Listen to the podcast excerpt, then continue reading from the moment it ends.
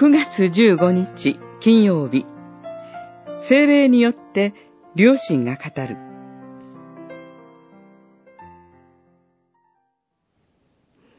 私はキリストに結ばれた者として真実を語り、偽りは言わない。私の両親も精霊によって証ししていることです。ローマの信徒への手紙、九章一節。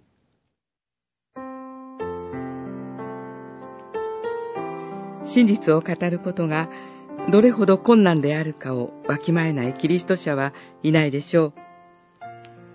真実な言葉、命の言葉、それだけを語って十字架に向かわれたキリストから言葉の恵みと深み、言葉の喜びと責任を知らされているからです。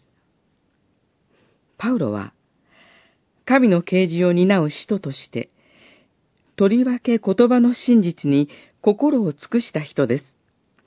そのパウロが、ここで悲痛なほどの懸命さで語ります。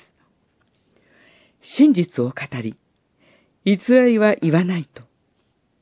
九章から語り始めるのは、神の救いの歴史と、イスラエルの選びという、旧新約聖書を貫き通す重大な福音の筋道です。同胞イスラエルは、今なお救いの歴史の焦点であり、イスラエルを離れては、キリストにおいて実現した救いの歴史に完成はありません。宣教の実りは、イスラエルを除外しません。それは単なる同族意識や民族感情ではありません。御国の実現はイスラエルの立ち返りを含むという揺るぎない神学的な洞察です。福音の真理のためなら、自らの犠牲を厭わないパウロの命がけの告白です。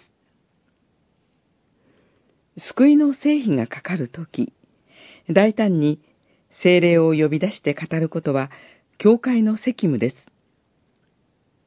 福音の務めは、かくも厳かです。